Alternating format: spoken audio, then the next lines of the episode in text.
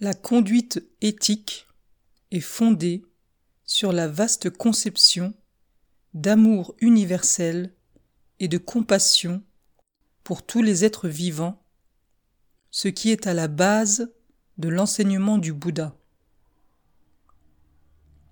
C'est une erreur regrettable et pernicieuse que commettent beaucoup d'érudits lorsqu'ils oublient ce grand idéal de l'enseignement du Bouddha et se livrent seulement à de sèches divagations philosophiques et métaphysiques sur le bouddhisme.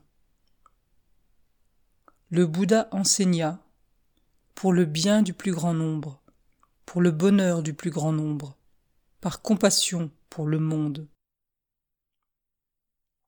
Pour qu'un homme soit parfait, il y a, selon le bouddhisme, deux qualités qu'il doit développer conjointement et également.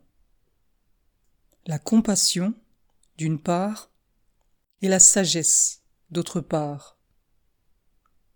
Ici, la compassion englobe l'amour, la charité, la bonté, la tolérance, toutes les nobles qualités du cœur. C'est le côté affectif.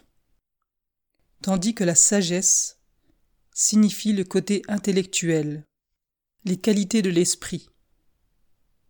Si le côté affectif est développé seul, le côté intellectuel restant négligé, on deviendra un sot au bon cœur.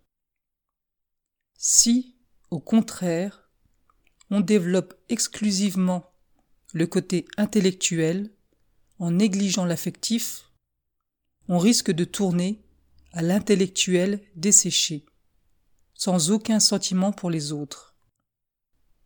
La perfection exige que ces deux côtés soient développés également. C'est le but de la voie bouddhiste.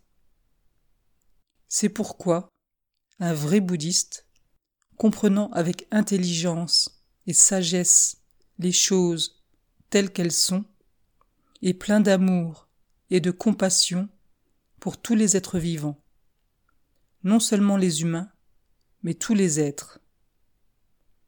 La sagesse et la compassion sont inséparables dans la voie bouddhiste, comme nous le verrons.